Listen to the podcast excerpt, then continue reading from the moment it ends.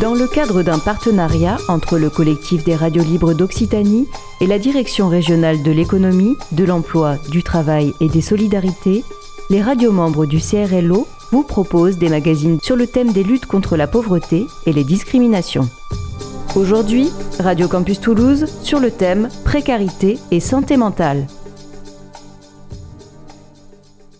Vous dis bonjour Pierre euh, Sugmela, haut fonctionnaire d'un conseil départemental, professeur d'université associé et œuvre au quotidien pour le service public en faveur des personnes en situation de handicap et personnes âgées il est spécialiste notamment de l'autonomie. Alors la raison pour laquelle, parce que ça a été quand même un livre de chevet, pratiquement aussi important que celui de Mathieu Bellassem sur la révolte de la psychiatrie, euh, que j'ai, que parce que c'est vrai que à la fois euh, c'est, ce livre qui s'intitule La société inclusive jusqu'où aller, euh, c'est les propositions d'un nouveau modèle de société et justement euh, pour quand même être un peu générique et aussi euh, ne pas perdre nos, auditeurs, société inclusive, et c'est bon que vous soyez là puisque vous en êtes l'auteur. Euh, le terme d'inclusive, d'abord, n'est pas choisi au hasard, puisque c'est le processus qui est aussi important par rapport au fait d'entendre inclusion et exclusion. Et j'aimerais donc, alors je ne sais pas s'il faut parler aussi de l'inspiration de l'ouvrage étant donné vos fonctions, ça paraît couler presque de source, mais je voudrais quand même que vous présentiez euh, dans la terminologie ce qu'on peut entendre par société inclusive. Bonjour Monsieur Gare et merci beaucoup euh, pour cette invitation. Euh, alors le, terme inclusif, il est très à la mode, très utilisé de beaucoup de manières, pour l'entendre vraiment dans des contextes très très différents et à tel point que parfois ça perd tout son sens. Quand on entend que les talibans, quand ils ont repris le pouvoir, ils ont utilisé le terme de gouvernement inclusif, ça pose des vraies questions sur euh, qu'est-ce que ça veut vraiment signifier euh, pris dans ces euh, extrêmes-là. donc il y, a un souci avec ce terme par rapport au fait que c'est devenu un, mot à la mode et parfois dont on lui enlève tout, tout l'intérêt, toute la définition qui est pourtant bien réelle au fond et qui est véritablement un changement de paradigme. Parce que parler d'une société inclusive, ça veut dire qu'on change complètement, en effet, de modèle de, société. Pour faire simple, euh, c'est l'idée que euh, pendant très longtemps, dans la société, euh, une société fonctionne nécessairement avec des normes, des normes sociales, et pendant très longtemps, le seul mouvement qu'il y avait, c'était de demander aux individus qui composent la société de s'adapter à cette norme. Et donc, on demandait cet effort de l'individu de rentrer dans la norme. Et la question qui se posait, c'est qu'est-ce qu'on faisait alors du coup des personnes qui n'étaient pas dans la norme? Et euh, la réponse, c'était, alors euh, il y a eu divers, divers modèles, du modèle le plus, euh, le plus dégradé, qui soit l'exclusion, où on laisse les personnes à l'écart de la norme livrées elles-mêmes, jusqu'à un modèle plus poussé, qui a été le modèle de l'intégration, qui est encore présent aujourd'hui, c'est-à-dire qu'on se dit que ces personnes, à l'écart de la norme, elles ont leur place dans la société, mais dans des circuits différenciés. Exemple typique, c'est l'école, avec l'idée que euh, pour les élèves qui ne suivraient pas le programme scolaire ou qui seraient trop à l'écart de la norme de l'élève scolaire, sa place est dans des dispositifs spécialisés d'école et pas à l'école euh, ordinaire. Or, le passage à une société inclusive, c'est de se dire qu'on arrête de mettre un curseur entre des personnes qui mmh. euh, arriveraient à être dans la norme et les autres, et on part du principe que tout le monde doit être dans la société.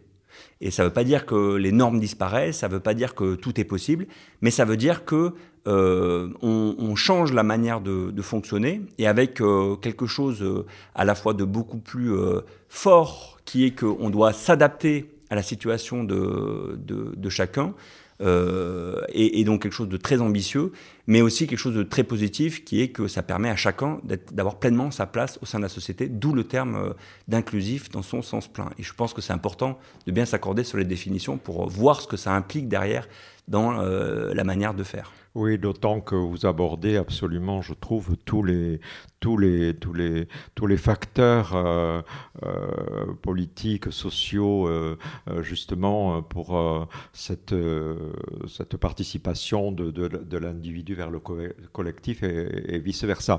Mais si vous le voulez bien, puisque contrat il y a euh, sur la précarité, alors moi évidemment ça m'évoque davantage, euh, mais enfin vous, vous répondrez, je suis sûr, voilà, un peu vers le dernier chapitre.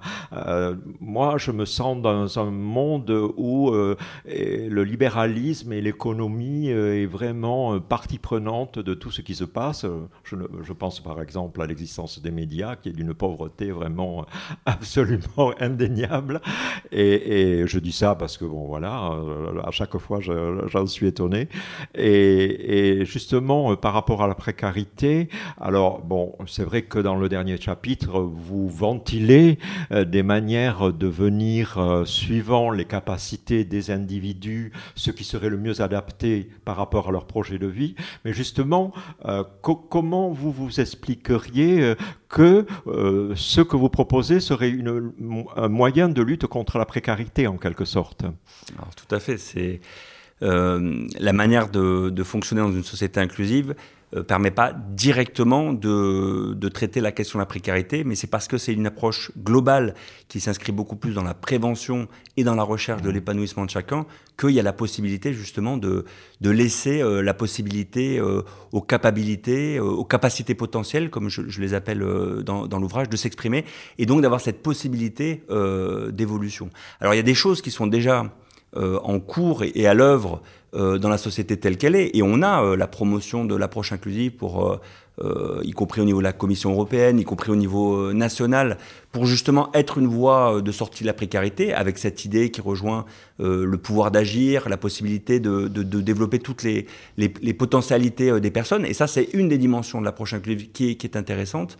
Mais là-dessus, il faut s'y attarder deux minutes pour bien comprendre ce qui se passe. Il y a un véritable risque derrière cette approche-là le risque, c'est de s'en tenir uniquement à l'idée qu'on donne les possibilités et ensuite c'est la personne qui est responsable mmh. entièrement du sort qui, qui, l'attend. Euh, si elle ne s'en saisit pas, c'est de son fait, c'est de sa faute. Et ça, ça peut être terrible dans une société. Donc c'est un des risques du coup d'une approche inclusive vue dans, un, dans une version euh, assez, assez pauvre en fait, euh, ce que j'appelle une approche plate de, de l'inclusion, où l'idée c'est de mettre les personnes au milieu de la société de se dire voilà, vous avez accès euh, potentiellement à tout et maintenant vous devez, euh, vous devez agir. Or, mmh. l'enjeu pour lutter contre la précarité, c'est d'aller plus loin et je vais prendre une, une, métaphore pour bien me faire comprendre. Euh, quand une personne est enfermée dans, dans, une maison, par exemple, euh, évidemment, le premier objectif, c'est de pouvoir euh, ouvrir la porte pour lui permettre de sortir. C'est ce qui est fait euh, à travers les, les, les politiques aujourd'hui qu'on connaît, dont certaines sont qualifiées de politiques inclusives. Et c'est une très bonne chose, évidemment, si la porte est fermée, on risque pas de s'en sortir. D'où la nécessité aussi de l'égalité des chances et de toutes ces, ces dynamiques-là. La limite, et c'est là où il faut bien se comprendre, c'est qu'il il ne suffit pas d'ouvrir la porte pour que la personne sorte. Sinon, le risque, c'est ce que je disais tout à l'heure, c'est de dire, mais vous voyez bien, on a ouvert la porte, vous ne sortez pas de la maison, c'est bien que vous avez un problème, et le problème vient de vous, et euh, on peut en rester là, et à ce moment-là, c'est assez catastrophique en termes de, de vie ensemble. Ah Donc tout l'enjeu, c'est comment non seulement on arrive à ouvrir la porte, ce qui n'est déjà pas rien, et avec le modèle de protection sociale qu'on a, on a des possibilités euh, vraiment dans, dans ce sens-là, mais aussi d'être dans une démarche d'aller vers et d'aller euh, vers la personne d'où elle part, pour lui permettre de l'accompagner. Euh, est-ce qu'elle veut sortir de la maison? Euh, Oui, non. Pourquoi elle ne veut pas sortir? Est-ce qu'elle est éblouie par la lumière? Et à ce moment-là, comment on s'y prend pour l'accompagner? Et ça, c'est une manière profondément inclusive, au sens euh, vraiment fort du terme, de, de s'inscrire dans une logique sociale d'accompagnement des personnes et dans une dynamique inclusive qui, de ce fait, va permettre de lutter contre la précarité. Oui, mais dans ce nouveau modèle social dont vous parlez, moi, ça me fait référence, euh, bien sûr, je n'ai pas enregistré la totalité de, de, votre ouvrage, à ce que vous appelez le projet de vie et la capacité, justement, euh, enfin, d'ailleurs, je devrais dire peut-être au pluriel, euh, puisqu'il s'agit des individus, mais enfin, bon, je disais la capacité de, cette, de, cette société inclusive qui ne lâcherait personne, mais, mais est-ce que cette refonte ne nécessite pas des moyens euh, de ce que je peux connaître hein, à mon niveau, qui n'est pas, qui est loin d'être le vôtre, euh, des moyens qui sont donnés pour que cela puisse concrètement exister. Enfin. Ou je n'en ai pas connaissance, je ne sais pas. Alors il y a nécessairement la question que vous posez qui est celle des moyens dont on dispose pour pouvoir réussir ce passage et cette évolution vers une société inclusive. c'est d'autant plus important que on est dans une dynamique très individualiste aujourd'hui et que là aussi, il y a un risque de mal comprendre ce qu'est l'approche inclusive dans une logique où euh, les individus pourraient revendiquer que la société s'adapte à eux. Et c'est ce qui peut conduire euh, au communautarisme, c'est ce qui peut conduire à l'exigence de chaque individu que euh, les normes, ce soit sa propre norme et pas une norme collective et commune. Et ça, c'est un très très gros risque qui est assez peu discuté finalement, et c'est une des raisons pour lesquelles je me suis lancé dans l'ouvrage. Ce que je voulais, c'était à la fois euh, rendre positif ce mouvement où on part du projet de vie des personnes, c'est fondamental avant toute chose, qu'est-ce que veulent les personnes.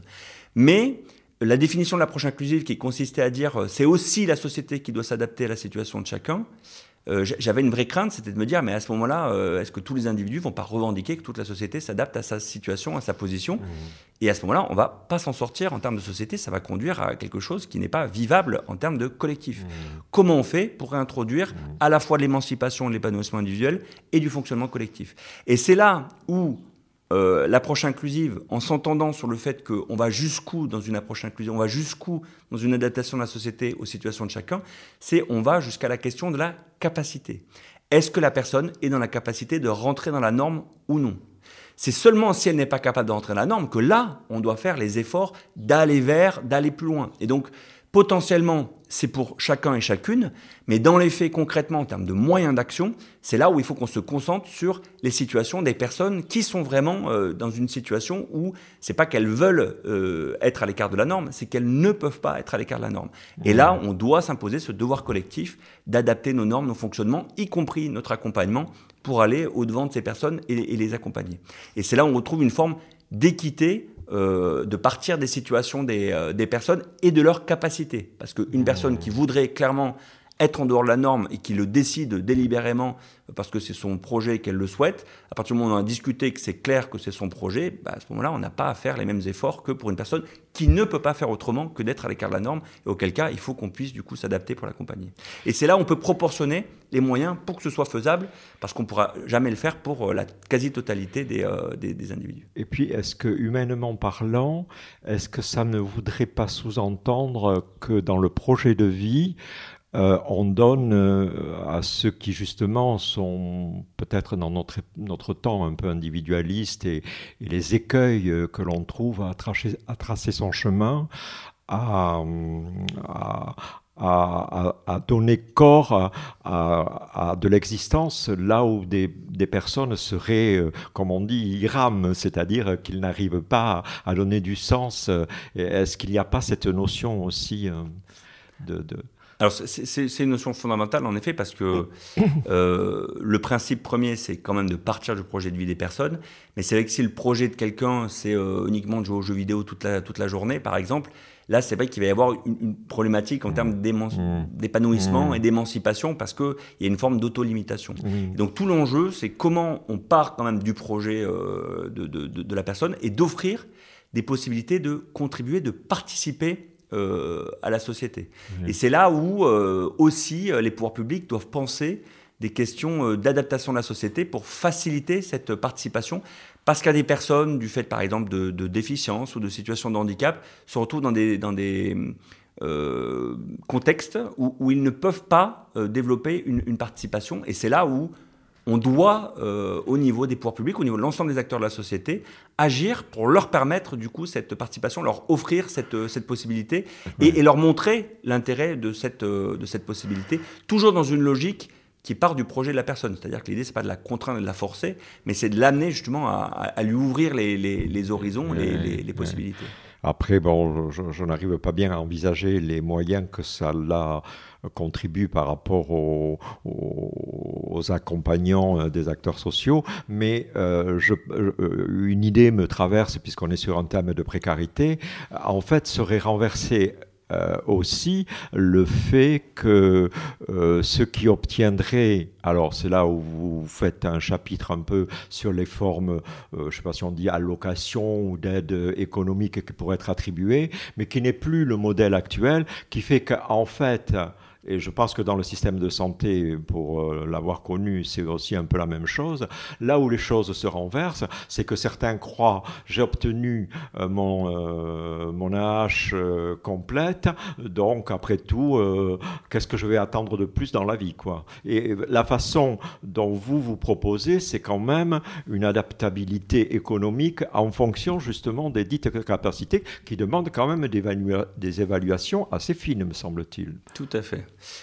Alors, vous, vous euh, soulevez deux points dans votre question. Le premier, c'est la question de la faisabilité, et je veux quand même euh, y revenir parce qu'on a des exemples concrets pour euh, ah montrer comment faire pour pouvoir avancer voilà, et, aller au-devant. Parce que l'enjeu, c'est aussi de le décliner concrètement. L'idée est belle, mais si elle n'a pas de débouché pratique et concret, elle ne restera qu'une idée. Or, l'enjeu, c'est vraiment de le, de le, décliner, et après de répondre sur la question justement du revenu universel, de la différenciation, pour, ah si on pousse la logique jusqu'au bout, voir les implications que, que, que ça peut avoir. Alors d'abord, sur la faisabilité, euh, y a, quand je dis que euh, on doit pouvoir aussi bien les pouvoirs publics que les autres acteurs organiser les choses pour euh, permettre cette, cette logique d'inclusion des personnes, deux exemples. Le premier sur la question de la socialisation de personnes qui ont qui n'ont pas la parole et qui, qui, qui, ne peuvent pas parler oralement, voilà, et qui, euh, et qui ont des déficiences euh, importantes. La question de la socialisation de ces personnes, elle est essentielle. Le besoin de socialisation, on l'a tous, ce besoin, euh, il est considérable. La plupart des personnes dans la société l'ont par leur emploi, par d'autres activités. Mmh. Qu'est-ce qui se passe pour des personnes qui ont des, des, troubles assez importants et qui se retrouvent en général à côté de la, la, société, du fait de, de déficiences et de, de complications réelles? Euh, Tout l'enjeu, c'est est-ce que euh, c'est pas euh, là aux acteurs publics d'organiser les choses pour hmm. adapter les conditions pour permettre du coup une socialisation? Et ce à quoi on est en train de, réfléchir, c'est euh, par exemple sur les ateliers inclusifs. Comment on fait pour permettre à ce que des personnes telles que je les ai décrites tout à l'heure puissent avoir des rencontres très régulières chaque semaine avec d'autres personnes au profil tout à fait normal, de manière spontanée.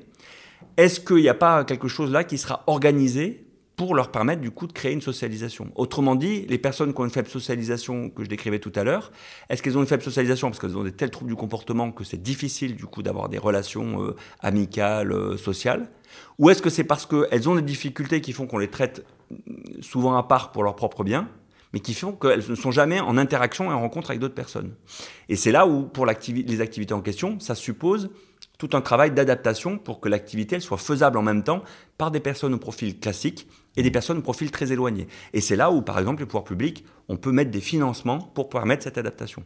C'est un premier exemple. Quand je dis aussi que la société doit pouvoir euh, aider et répondre, la lutte contre l'isolement, on a là quelque chose d'important avec le vieillissement de la population. Or, euh, moi, je me rends bien compte que dans mon voisinage, il y a des personnes qui ont beaucoup de temps euh, et qui aimeraient beaucoup plus parler avec moi. Malheureusement, je n'ai pas le temps pour des raisons de charge de famille, des charges professionnelles, mais elles, elles ont euh, cette envie, cette, euh, cette volonté. Ces, personnes, bon, si elles fréquentent des, personnes âgées, des clubs du troisième âge ou autres, elles, ont du coup une réponse à leurs besoins. Par contre, si du fait de l'évolution de la vie, euh, elles ont perdu leur conjoint, sont retrouvées seules, elles veulent plus faire l'effort d'aller chercher justement d'autres relations, etc. Qu'est-ce qui se passe? Est-ce qu'on les laisse dans cette situation-là, ou est-ce qu'on se dit, mais peut-être qu'il y a dans les mêmes villes à d'autres endroits, mais suffisamment éloignés de cette personne pour qu'elle en, ait, euh, en ait connaissance, une autre personne qui est dans la même situation. Et à ce moment-là, si par un mécanisme de repérage, d'accompagnement de ces personnes, on arrive en fait à repérer que deux personnes ont des affinités similaires et qu'elles sont dans la même situation, à la fin, l'une répond aux besoins de l'autre et l'autre répond aux besoins de l'une. Et du coup, la société répond elle-même aux besoins de socialisation. Mais là aussi, ça veut dire qu'il y a tout un dispositif qui est organisé sur lequel on, veut expérimenter justement au niveau du conseil départemental pour faire en sorte qu'il y ait... Euh, euh, cette, cette, lutte contre l'isolement et qu'à terme, si ça marche, c'est une expérimentation, ça peut ne pas marcher, mais si ça fonctionne, ça voudrait dire qu'on sera arrivé à ce que la société réponde elle-même à ses propres besoins sans que ça demande des moyens supplémentaires ou des financements euh, gigantesques. Ça demande que des conditions d'adaptation. Donc pour moi, il y a des choses très concrètes qui sont faisables euh, à condition qu'on s'empare de cette euh, dynamique-là sans que ce soit des coûts euh, nécessairement faramineux. Il y a des actions, nécessairement, il y a des coûts. Il y a d'autres actions, ça peut être beaucoup moins coûteux et avec beaucoup, beaucoup d'impact sur la vie des personnes. Et vous me demandez après sur le, la question du revenu universel. Mais je peux m'arrêter là sur cette question si vous... Oui, oui, la, la, question du revenu universel, vous pouvez en dire un mot, oui, oui, oui. oui. Parce que, je... que ça vous semble une liberté ou une contrainte, j'ai envie de dire? Non, c'est une véritable liberté et moi je suis très très favorable euh, au, au, à un revenu qui soit suffisant pour pouvoir vivre. Mais en fait, là aussi, euh, si on pousse la logique euh, que j'ai dans le livre pleinement inclusive, c'est de pouvoir la proportionner aux capacités des personnes. Si une personne a les capacités de subvenir à ses besoins, est-ce qu'il faut du coup amener euh, la même allocation que pour quelqu'un qui n'a pas du tout la capacité de travail?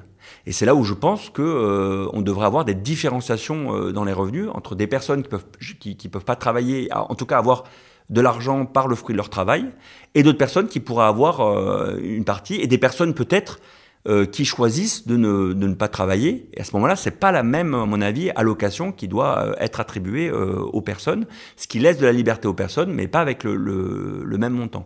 Et ce que je propose dans le livre, c'est d'en tenir compte, ce qui permettrait de sortir du débat de l'assistanat et de se dire à chaque fois que les personnes, elles ont recours, moi je suis pas certain qu'il y ait tant de personnes que ça qui aient euh, recours aux allocations, euh, aux minima sociaux euh, volontairement. Euh, j'en ai connu par le passé, donc ça existe, mais c'est quand même, je pense, très rare. Mais en tout cas, une telle réforme permettrait du coup de, dissocier et de, s'inscrire dans une autre dynamique qui permettrait de sortir du débat de l'assistanat.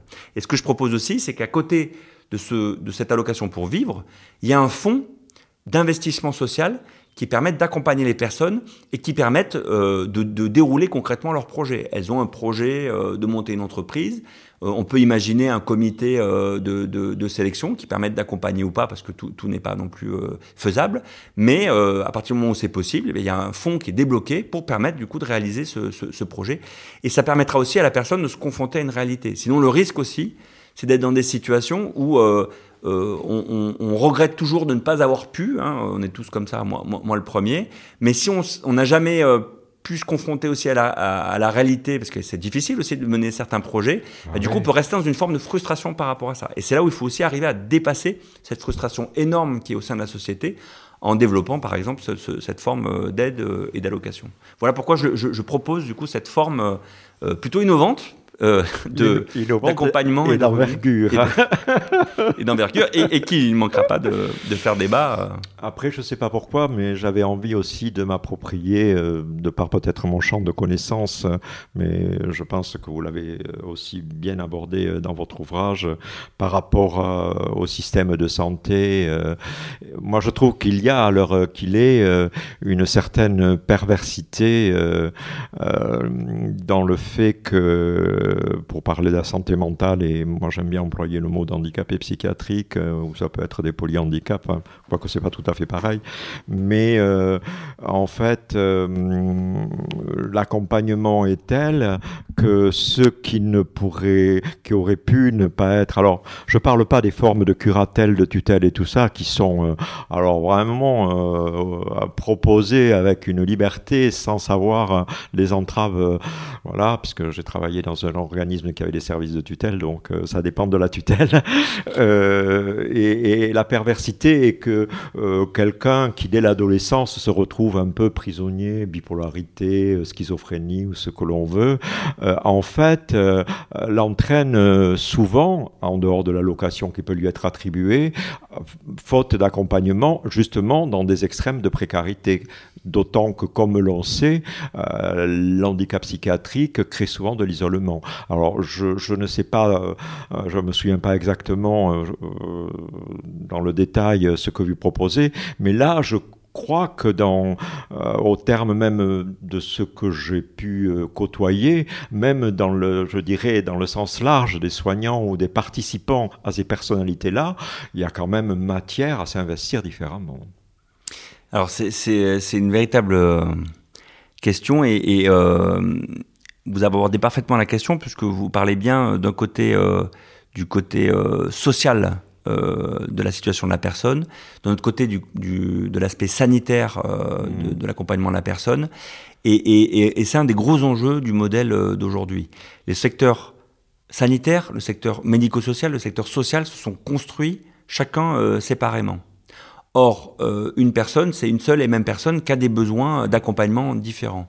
Et un des grands enjeux, c'est comment on bascule une société euh, très tourné sur le sanitaire avec euh, le médical qui sait euh, ce qui est le mieux pour la personne. Ça, heureusement, on, est en train de le dépasser voilà, très, très concrètement et en, en, remettant l'importance du coup de, de l'expertise sanitaire comme une expertise justement, mais pas comme une décision absolue sur un projet d'une personne par exemple.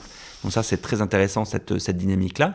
Mais euh, on demande aussi peut-être aux sanitaires de, de, voir toutes les formes d'accompagnement possibles. Or, le sanitaire s'en tient au, sanitaires. Donc tout l'enjeu, euh, c'est comment on arrive justement à avoir des passerelles beaucoup plus grandes pour pas non plus que ce soit qu'une bascule, par exemple, sur le champ social, alors qu'après, les travailleurs sociaux vont se retrouver en difficulté. Il y a quand même aussi, dans les exemples que vous donnez, une problématique sanitaire qui fait qu'un travailleur social n'aura pas les réponses.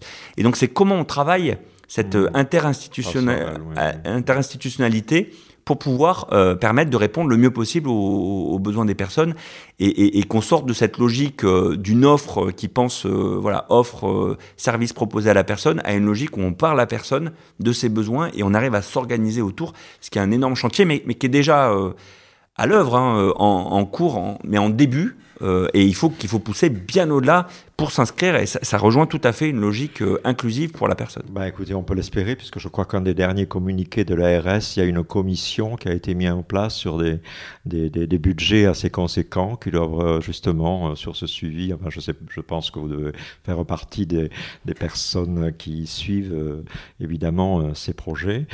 De toute façon, ce que je peux dire, c'est que la société inclusive jusqu'au aller de Pierre Sucmela, euh, plus que jamais, j'inviterai évidemment nos auditeurs euh, à, la voir et à le consulter parce que c'est un modèle de société euh, nouvelle qui, qui, qui, qui, qui, qui a créé, qui est en marche, j'espère. Et ensuite, j'ai envie de dire que ça devrait être aussi la Bible de quelques politiques, même si vous parler très habilement qu'il n'y a pas d'enclave de gauche ou de droite, mais que quelque part ce nouveau modèle de société doit concerner euh, la société dans son entier. Voilà. Tout à fait, c'est un choix politique, pas nécessairement partisan, mais c'est un vrai choix de modèle de, société et donc profondément une question euh, politique. Pierre là peut-être que nous nous retrouverons ultérieurement pour dire si ce chantier euh, a bien avancé. Toujours, je vous remercie infiniment d'être venu jusqu'à ce micro. merci beaucoup, merci à vous, euh, Monsieur Gare.